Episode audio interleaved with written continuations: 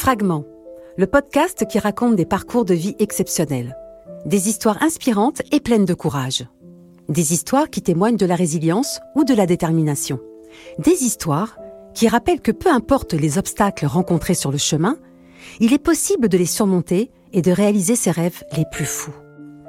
Alors bienvenue à bord, installez-vous confortablement pour découvrir des histoires inspirantes qui, je l'espère, vous feront voir la vie autrement.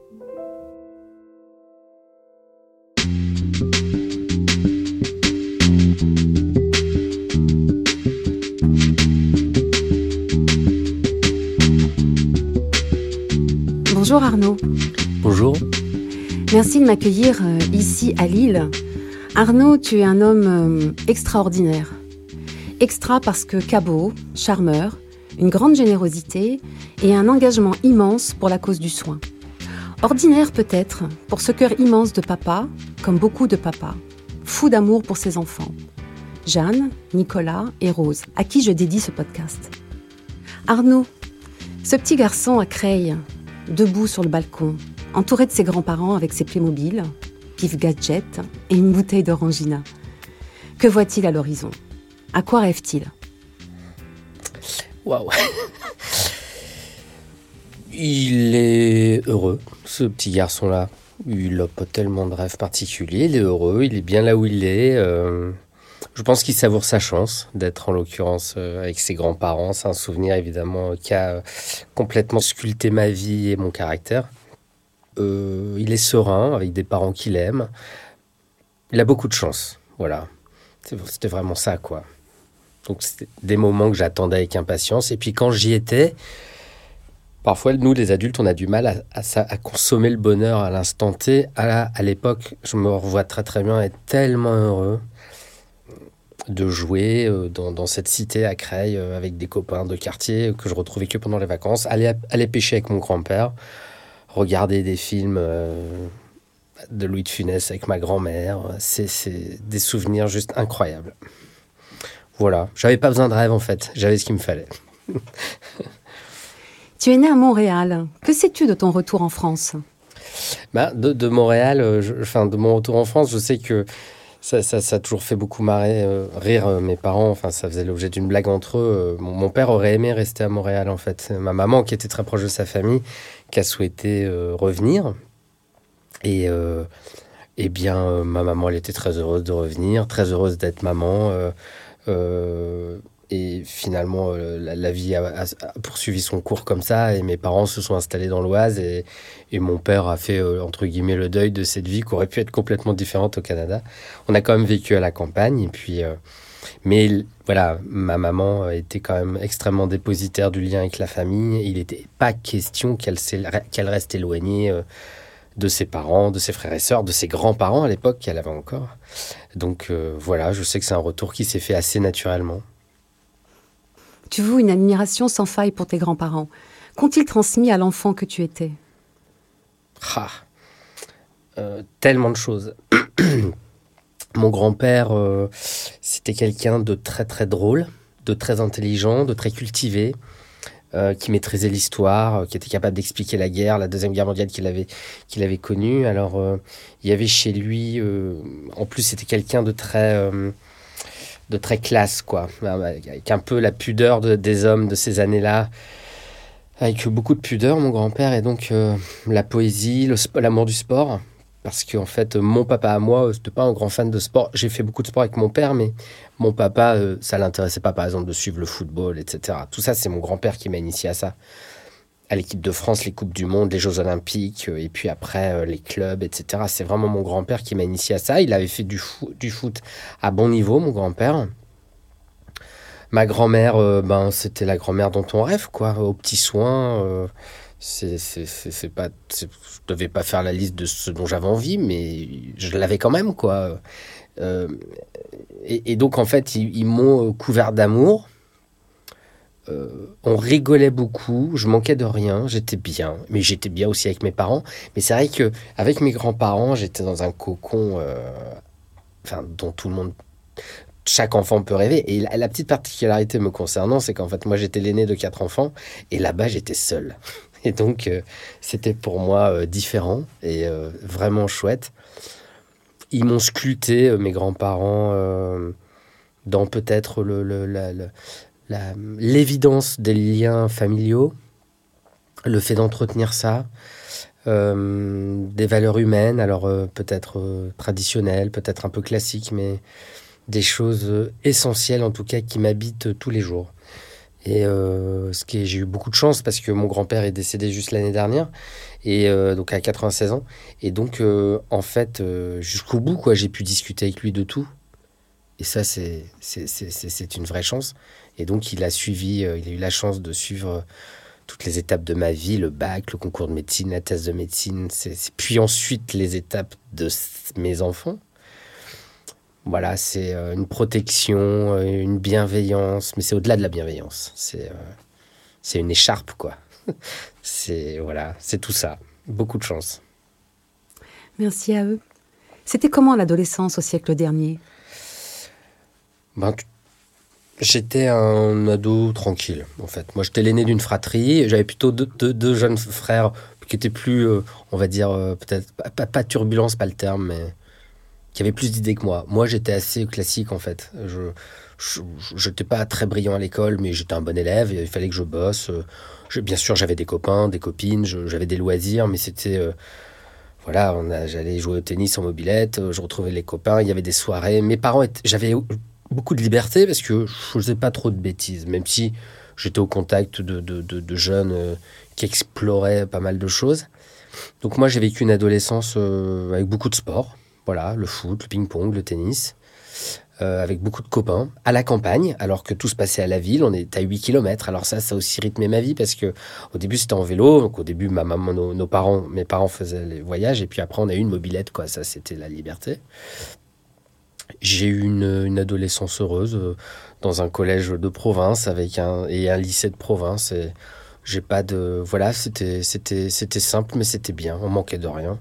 Avec euh, des parents qui s'occupaient bien de nous. On avait cette chance-là. Et puis des frangins, des frères, deux frères et une sœur avec qui je m'entendais bien. Enfin, c'était une grande famille avec euh, des cris, des pleurs.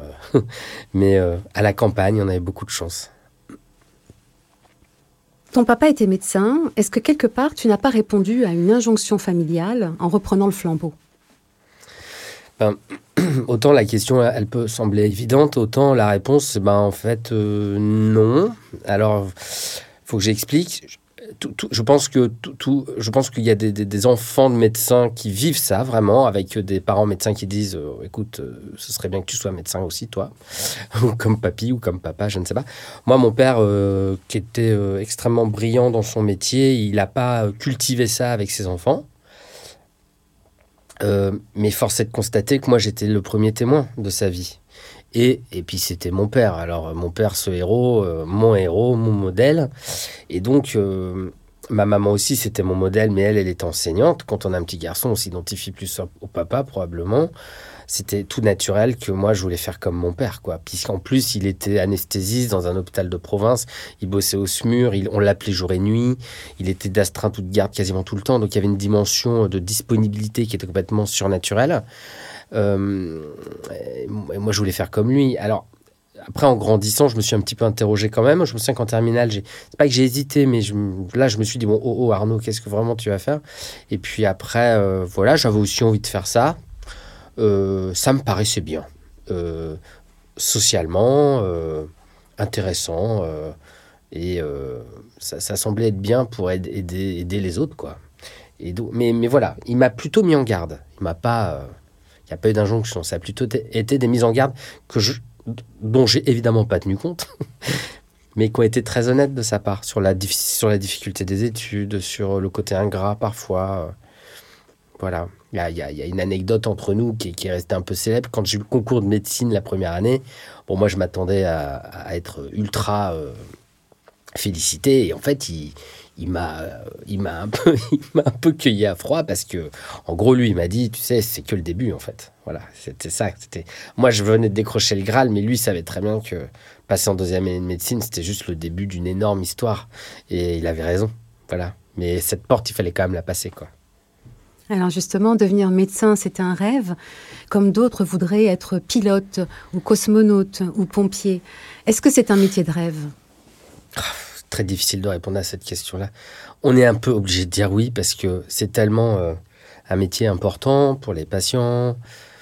Ça, je vais enfoncer des portes ouvertes, hein, c'est pas très intéressant, mais le soin, le soin dans toute sa dimension d'écoute, de bienveillance, de, de, de, répondre à des, à des gens qui ont, mal ou qui doivent se faire opérer. Enfin voilà, c'est forcément un beau métier. Euh, il y a ça, il y a, y a la substance même du métier qui est, force, qui, qui est belle. Il y a le fait de travailler en équipe aussi, c'est une chance euh, par rapport à des gens qui sont enfermés dans un bureau. moi, je suis entouré de gens en permanence. C'est quand même une dimension qui est importante au bloc opératoire ou en réanimation, même au SMUR. Euh, on est en équipe en permanence. Après, euh, effectivement, aujourd'hui, tristement, le système de santé est dans l'actualité parce que on manque un peu de tout et les moyens se sont un peu asséchés avec le temps.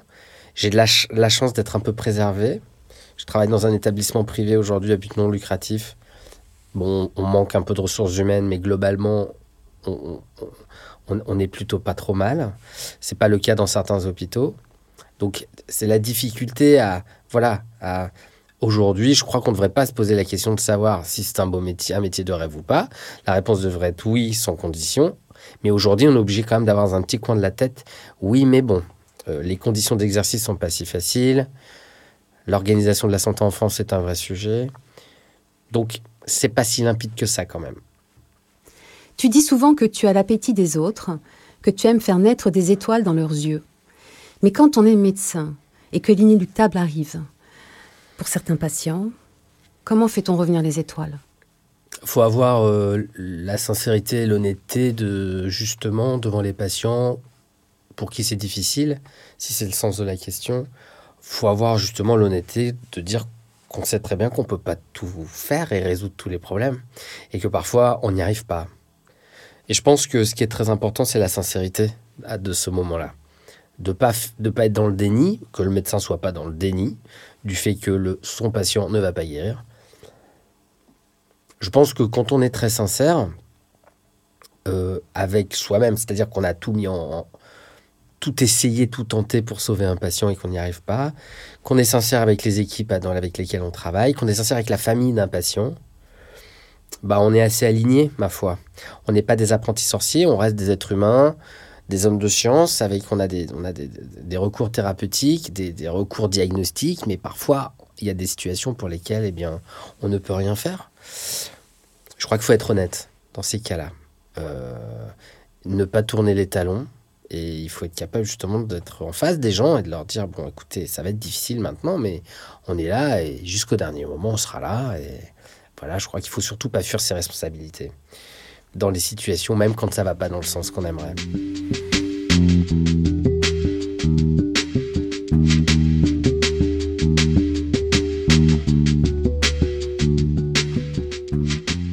Dieu et la mort, l'un peut nous rendre visite parfois, l'autre on est sûr de la croiser un jour ou l'autre.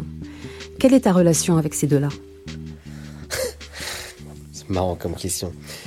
Dieu, eh bien, j'ai eu une éducation chrétienne. Euh, j'ai été au catéchisme à la campagne quand j'étais petit. Euh, ma maman voulait qu'on fasse ça. C'était rigolo, c'était chouette. J'ai rencontré des gens que j'aurais sûrement jamais rencontrés. Voilà, j'ai fait mes communions également, ma confirmation. Bah, j'étais baptisé. J'ai eu le sentiment d'avoir l'apport d'une culture, euh, d'une culture nécessaire en fait, l'histoire de Jésus, etc. Moi, ça m'a apporté quelque chose d'un point de vue culture générale que, j'avais un petit peu de mal à transposer à la vie de tous les jours. Parce que bon, à l'époque, quand on est ado, on va tous au caté, puis à la cour de récré, s'il y en a un qui a mal parlé à l'autre, on va quand même se bagarrer, quoi. Donc, euh, j'avais du mal à faire le lien entre les deux. Ça semblait être en fait une sorte de matière euh, parallèle. Mais bon, j'ai joué de l'harmonium à l'église, été enfant de cœur, tout ça, donc euh, j'ai quand même été assez loin. J'ai jamais. Enfin, je, pratique plus. Euh, je, vais à l'église euh, avec beaucoup de plaisir. J'y suis allé pour un baptême il y a peu de temps.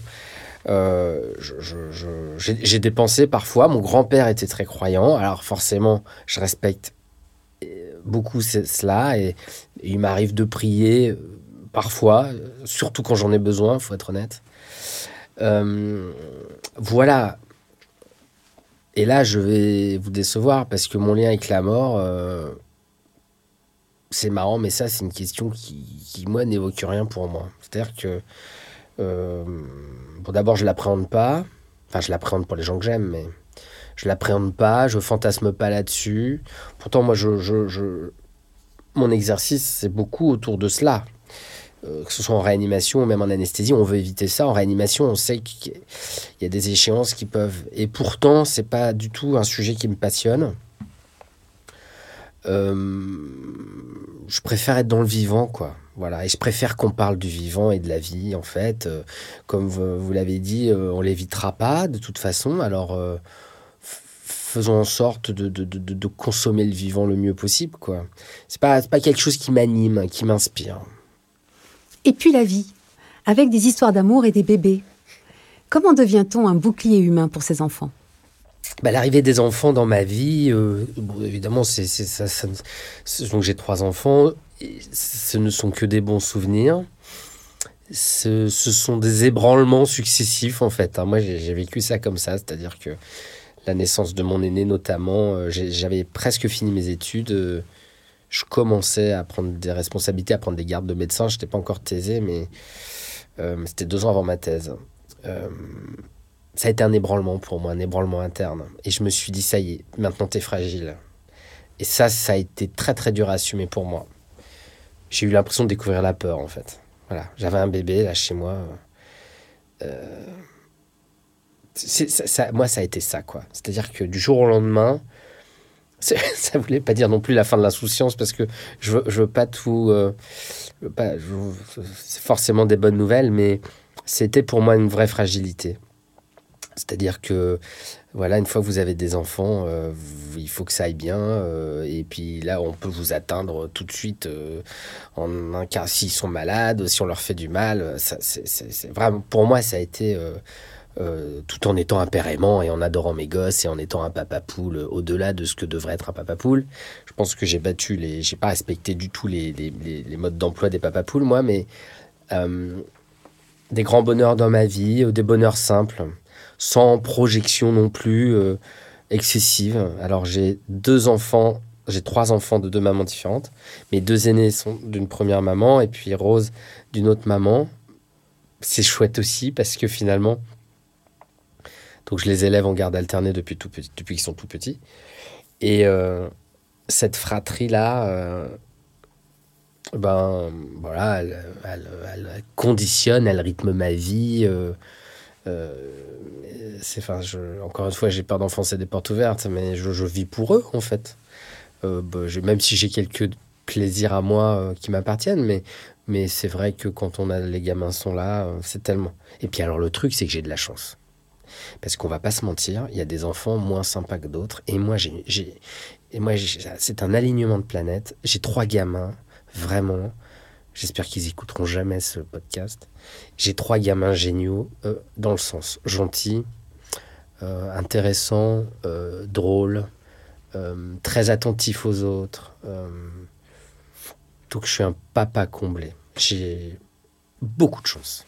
Tu as eu des histoires d'amour importantes dans ta vie. Qu'est-ce qui fait qu'un jour l'amour s'en va?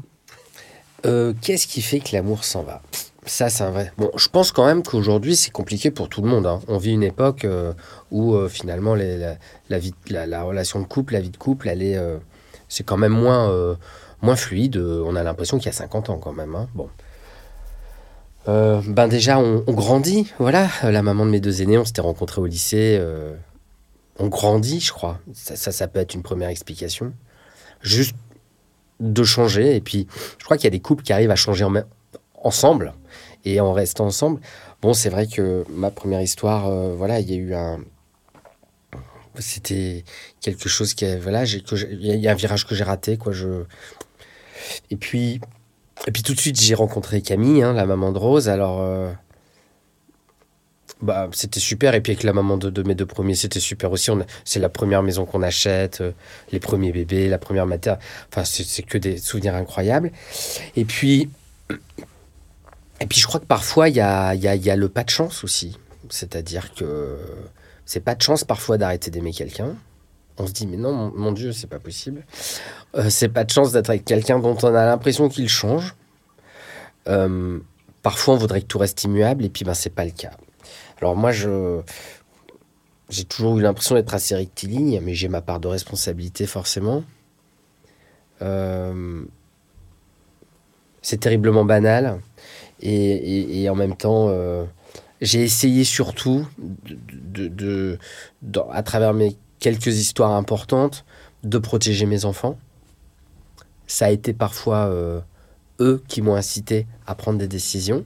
C'est pas anodin du tout, hein, parce que comme vous le savez, souvent, euh, parfois on, choisit par exemple de, consommer une vie amoureuse alors que ça va pas dans l'intérêt des enfants. Bon, j'avoue que même si j'ai parfois exploré ça de temps, en temps, très vite, euh, l'intérêt des enfants reprenait le dessus et, moi je mettais de côté euh, peut-être mes, voilà, mes convictions d'homme. Donc même pour ma vie personnelle, mes enfants, évidemment, ont un enjeu important. Après, je pense être un vrai romantique, je pense être un vrai amoureux, euh, peut-être pas tout à fait de mon époque. Ce qui est fou, c'est que comme j'avais grandi dans une ambiance familiale très classique, ça a toujours été mon modèle en fait.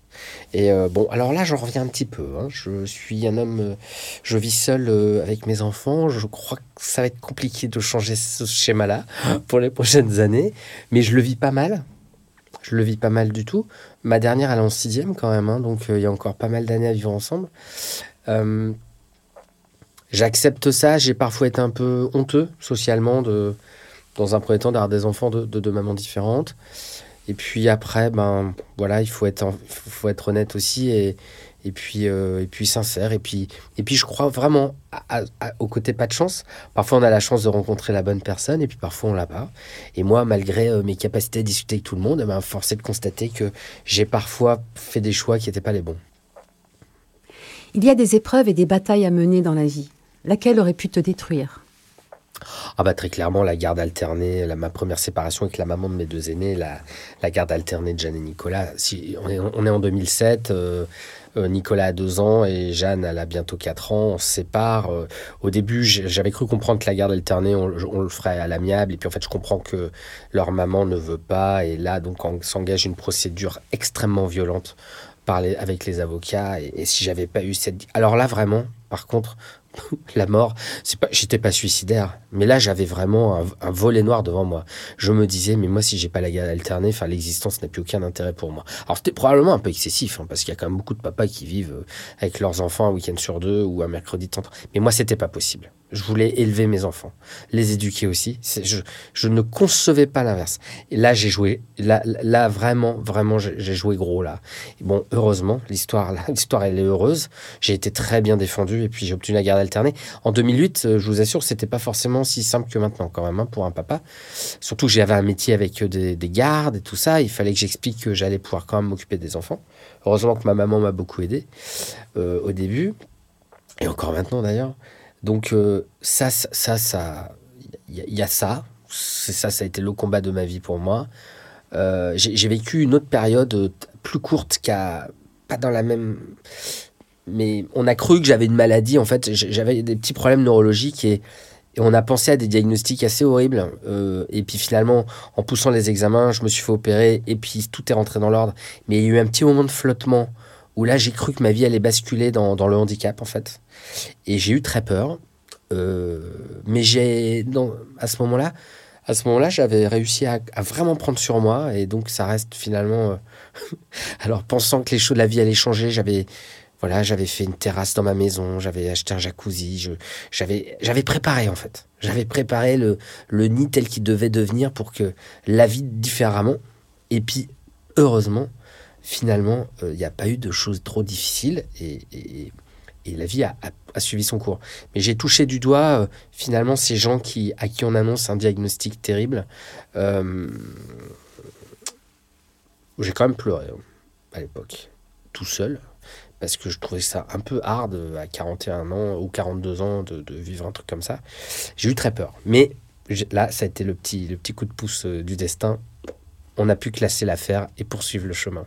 C'est ça mes deux grands, mes deux grands combats.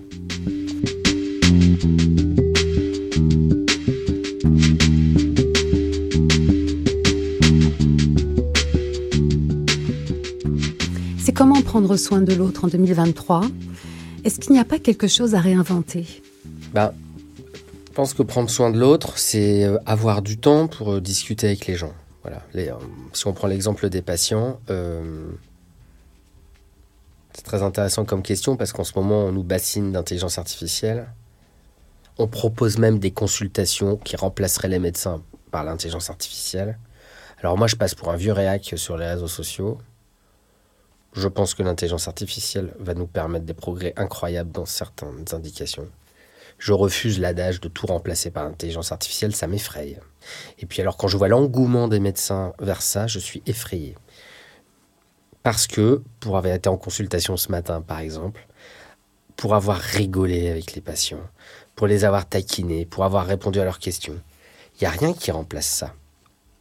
C'est-à-dire une rencontre euh, physique euh, de, quelqu'un qui a, un problème dans son existence euh, et qui, va, qui doit faire appel à un médecin, un chirurgien, un anesthésiste, un cardiologue, peu importe. Je pense que là, les, regards qui se croisent, les, le dialogue qui se construit à ce moment-là, cette confiance qui se fabrique à ce moment-là, même si la consultation d'anesthésie est souvent quelque chose qui ne dure pas très longtemps, est absolument fondamental. Et pour répondre à la question, comment on pourrait prendre plus soin, enfin, bien prendre soin aujourd'hui, c'est en ayant du temps. Et on n'a plus de temps. Et euh, je ne veux pas basculer sur les sujets santé, mais euh, moi, je me bats en permanence pour qu'on ait plus de monde dans les hôpitaux. Mais c'est pas pour moins travailler, c'est pour pouvoir avoir plus de temps. Quand on interroge une, infirmière qui est dans un service où il y a 20 patients et elle doit courir avec son chariot, elle a le temps de rien. Elle, a le temps de rien. Interroger le patient, savoir d'où il vient, d'où comment il va, sa famille, son métier, ses rêves, ses cauchemars, ses passions. Mais bon, voilà, je veux le temps. Et aujourd'hui, le système, il ne nous en donne plus. Et ça, c'est pas normal. Donc moi, je me bats contre ça. Il y a quelques mois, la création du collectif euh, Santé en danger, au moment de la crise Covid, où tu te jettes à, corps perdu. Arnaud, lanceur d'alerte, médecin engagé ou syndrome de Don Quichotte? Bon, j'ai jamais été très engagé, moi. J'ai jamais fait de politique, j'ai jamais été syndiqué, etc. Donc c'était pas, euh, pas une destinée logique hein, pour moi. C'est vraiment un incident de parcours. Euh, c'est vrai que j'ai toujours été très proche des équipes en réanimation, en anesthésie, etc. Et pendant la crise Covid, vraiment, j'ai ressenti encore ça, ce courage qu'avait le personnel soignant face à une maladie pas connue, sans traitement, avec des signes cliniques qu'on ne connaissait pas, qu'on découvrait. Ils nous faisaient confiance, nous, on n'en savait pas autant plus qu'eux. J'ai trouvé que là, il y avait un truc incroyable. Et c'est vrai que quand le Ségur de la santé a été fait et annoncé, j'ai été déçu, déçu, déçu. Et donc voilà, euh, suite à un petit coup de gueule sur les réseaux, j'étais obligé de créer le collectif Santé en danger. Euh, alors, pas Don Quichotte, mais comment vous expliquer ça? Parce que j'avais, réfléchi à cette question-là. Euh, en fait, on parle souvent de la résilience des soignants, mais on est tous dans un état de résilience dans nos vies.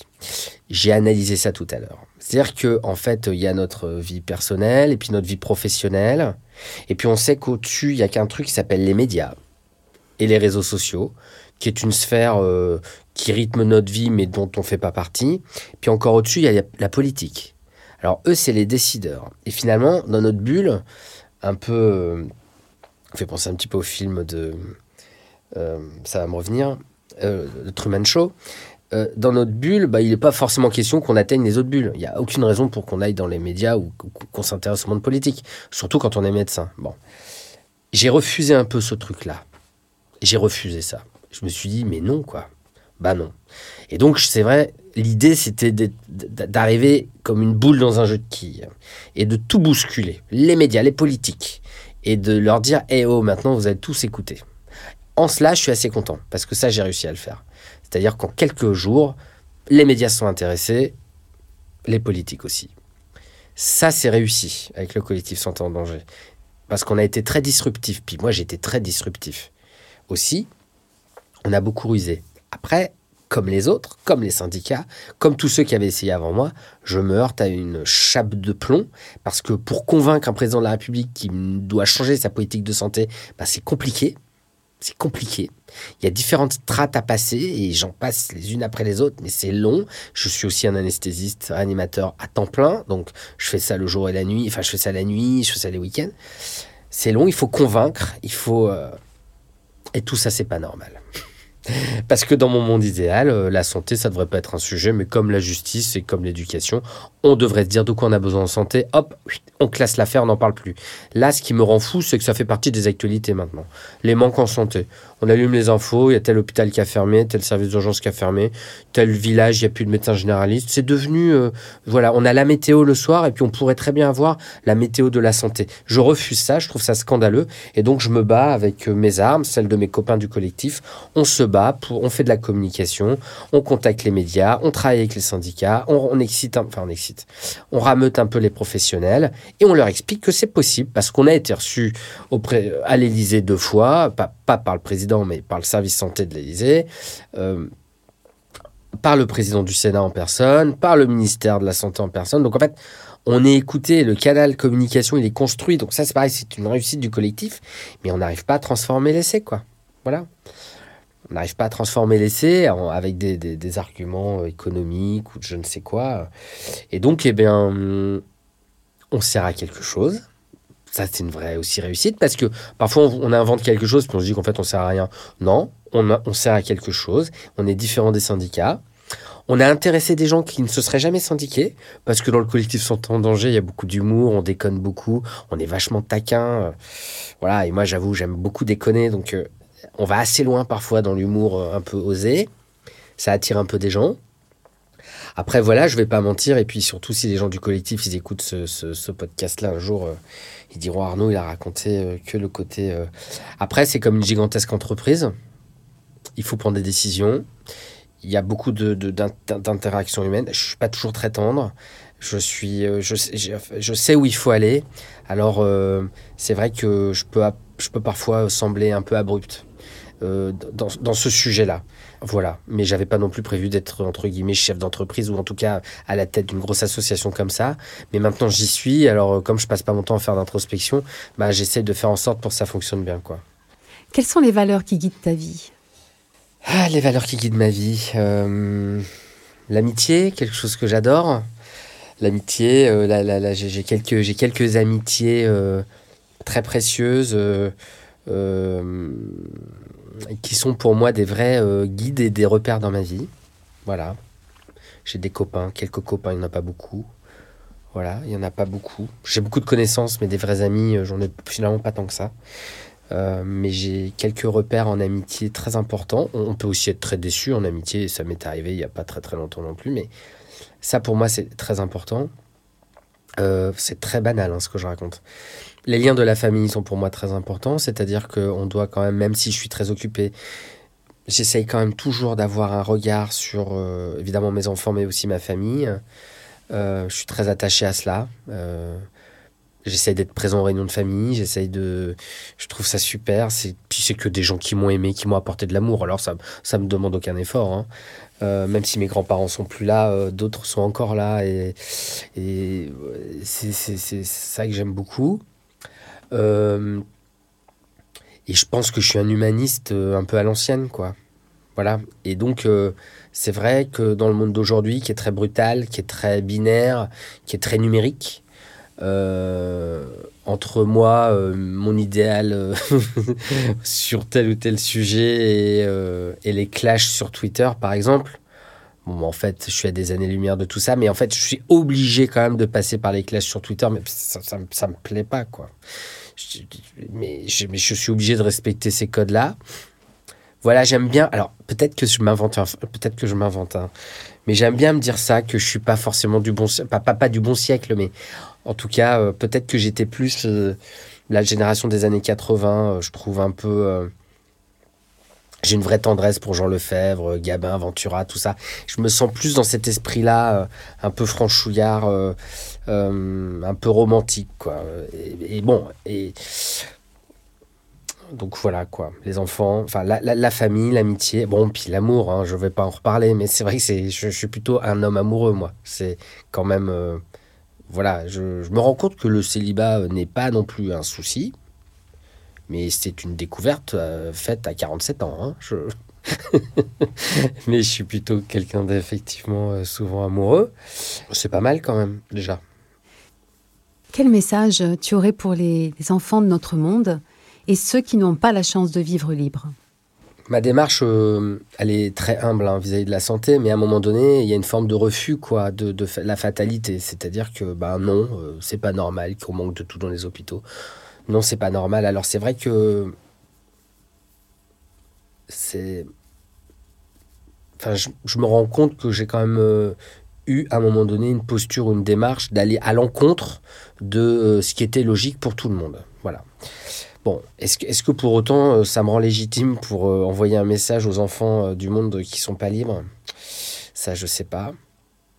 Peut-être que mon message, ce serait, je dis souvent ça à mes enfants et à ma fille aînée notamment, peut-être que mon message, ce serait de leur dire de garder l'espoir.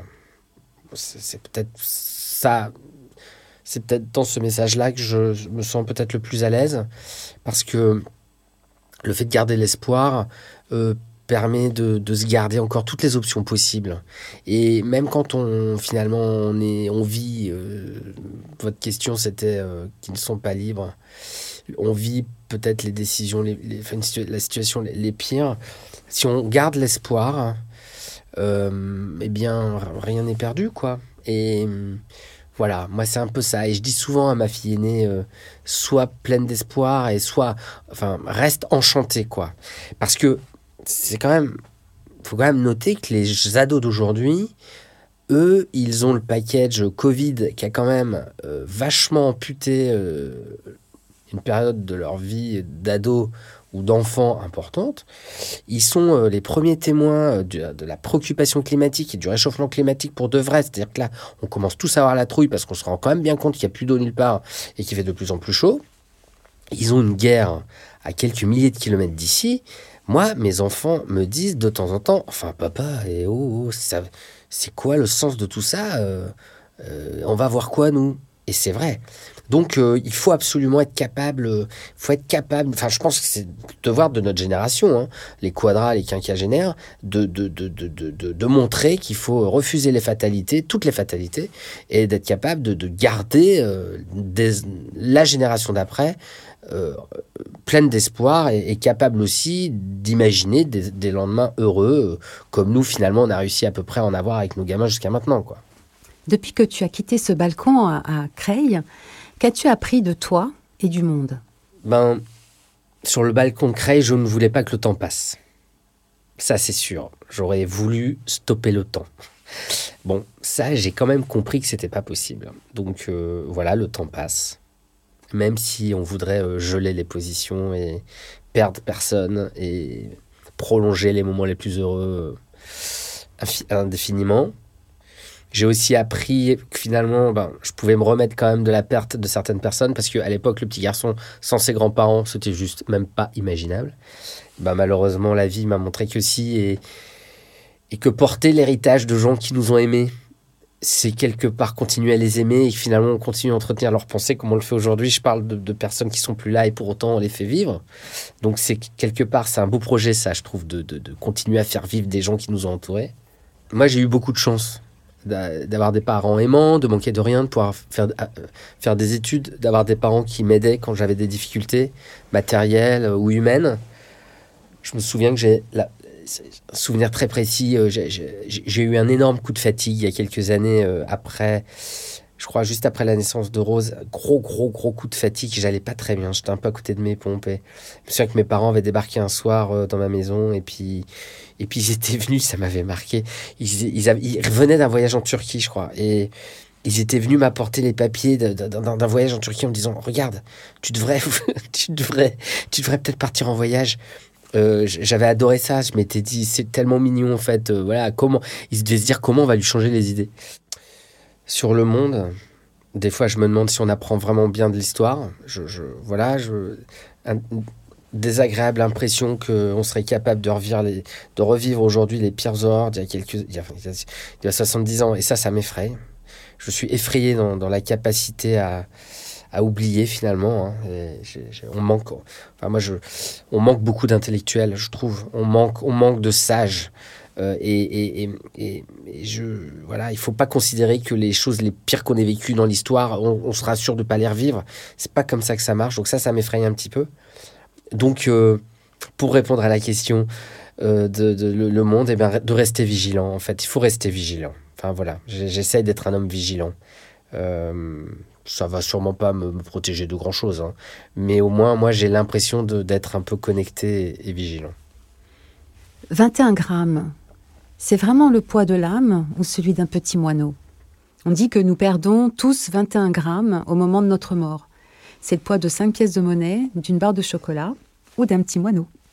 Ben, ce qui est merveilleux, c'est que l'âme, quand on l'écoute et quand on essaye de se poser un petit peu, ce qui est compliqué dans les vies aujourd'hui, ce qui est, un peu magique, euh, c'est de, de, se rendre compte de tout ce qu'on est capable de faire, en fait. Euh, et euh, peut-être que c'est aussi ça le message, c'est que il faut aussi peut-être dans nos vies arrêter, peut-être ne pas trop se mettre de barrières et parfois un petit peu oser des choses pour lesquelles on ne se pensait pas du tout légitime comme, je sais pas, des réalisations artistiques, euh, ça peut être de la musique, euh, du sport ou de l'écriture. Moi, j'ai un peu écrit et oh, je me suis dit, mon Dieu, mais c'est quoi ce truc? J'avais l'impression que mon cerveau, il fonctionnait tout seul. Je me suis mis à écrire des pages et des pages et des pages. J'adorais ça. J'adorais ça. Donc, euh, il faut prendre soin de tout ça. Il faut essayer de nourrir aussi cette âme-là. faut la nourrir. Et puis, et puis ben, faire en sorte d'avoir une existence qui ressemble pas à celle d'un moineau, quoi. Bon, ça voudrait, ça voudrait dire essayer de se démarquer, quoi. Essayer de se démarquer un petit peu. Moi, ça, c'est pas du tout une obsession pour moi, hein, me démarquer ou qu'on m'oublie pas. C'est pas du tout ça, mais bon, essayer de se réaliser. Avoir comme objectif de se réaliser dans la vie, c'est pas mal quand même. On, on fait tout pour que nos enfants se réalisent. Et tout le monde trouve ça totalement normal.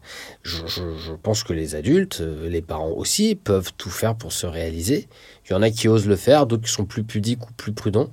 Moi, je pense que c'est, bah, je pense que ça sert aussi à ça l'existence.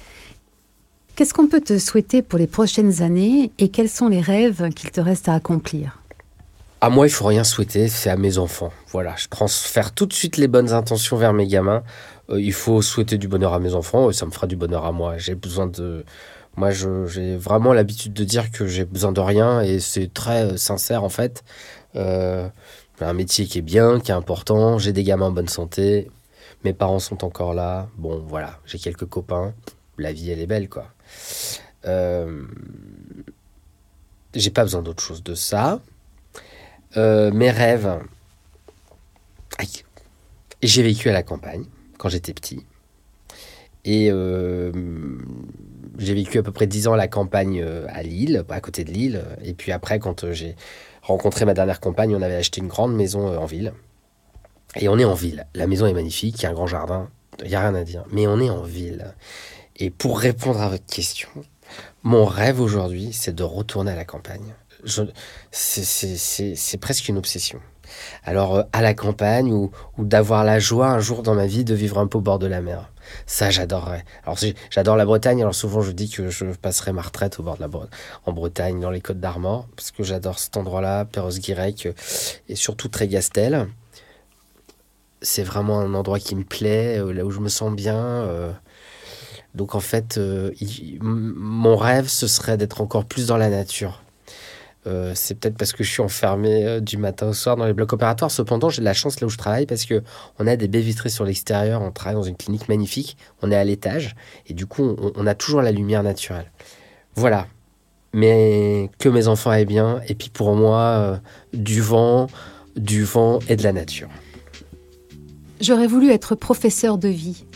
J'aurais appris aux enfants, aux adultes aussi, tout ce qui n'est pas dit dans les livres je leur aurais appris les choses délicates de la vie, qu'un amour entretenu ne s'use pas, que la seule liberté qui vaille d'être vécue est la liberté d'être, qu'il est important de prendre le temps de regarder un nuage, de suivre le vol d'un oiseau, de se laisser surprendre par l'infime des choses de la vie, qu'il est important d'apprendre à s'aimer, à se respecter, à se définir, qu'il est encore plus important de ne pas se laisser enfermer dans les jugements, de résister aux rumeurs, aux idées toutes faites, aux modes.